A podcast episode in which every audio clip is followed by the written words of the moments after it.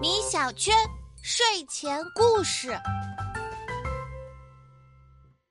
只要搬一根木头，就能得到五十两的赏金。真的有这样天上掉馅饼的好事儿吗？答案是有。这件事在历史上真的发生了。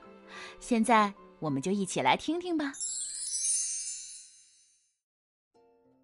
在很久很久以前的战国时期，中原大地被分割成七个国家，其中的秦国在各个方面都比较落后，最近还被邻居魏国夺走了一大片土地。新国君秦孝公即位后，决心要发愤图强，想变强，首先需要人才。秦孝公下了一道命令，说：“不论是秦国人还是外来的客人。”只要能想办法让秦国富强起来，就封他做大官。政令一下达，果然吸引了不少有才能的人，其中就包括来自魏国的贵族商鞅。商鞅对秦孝公说：“当今社会正处于变革时期，各个国家都在积极的变法。所谓变法，就是改革。国家想要变强，就必须改掉原来体制中的毛病。”设立新的措施才行。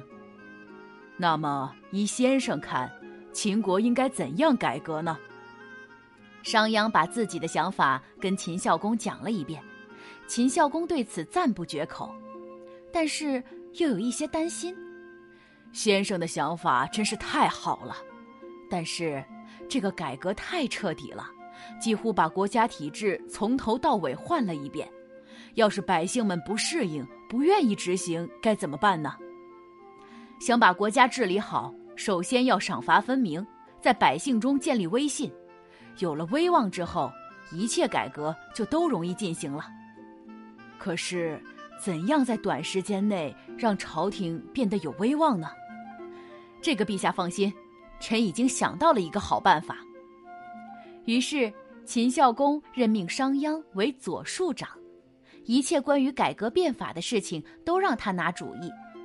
第二天天气晴朗，惠风和畅，商鞅提着一根三尺长的木棍来到都城南门。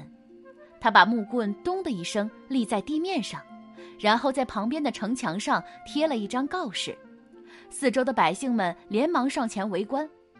只见告示上面写着：“若有能把这根木头扛到城北门者，赏金十两。”大家惊呆了，纷纷开始议论起来。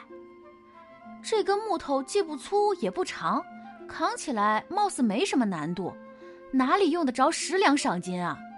就是，刚才左庶长不是亲自提着过来的吗？应该谁都能扛得动吧？左庶长怕不是在和我们开玩笑吧？大伙儿都觉得这件事难以置信。你瞧瞧我，我瞧瞧你。没有一个敢上前去扛木头的。商鞅知道，百姓们一定会有所怀疑，但他并没有出面解释，反而把赏金提高到了五十两。看热闹的人一片哗然，大家更觉得此事不合常理，仍旧没人敢上前动那根木头。正当大家议论纷纷的时候，一个壮汉从人群中走了出来，说：“管他真的假的，我先来试试再说。”说着，他就把那根木头扛在肩上，一路来到了城北门。此时，商鞅正站在城门下等着呢。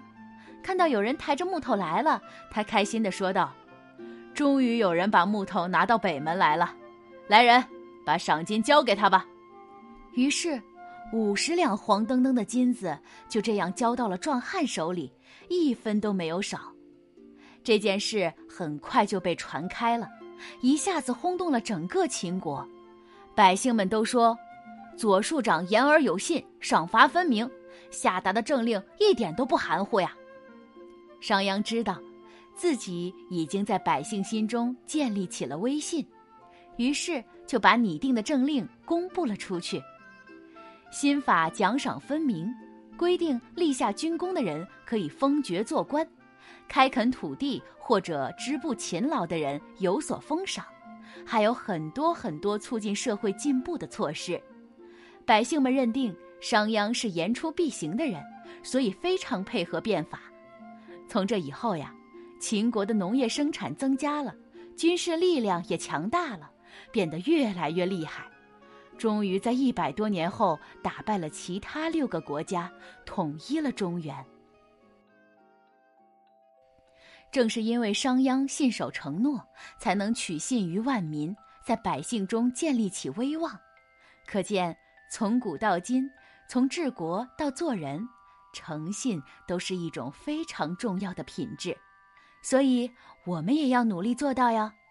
好了，宝贝，今天的故事就讲到这里啦，晚安。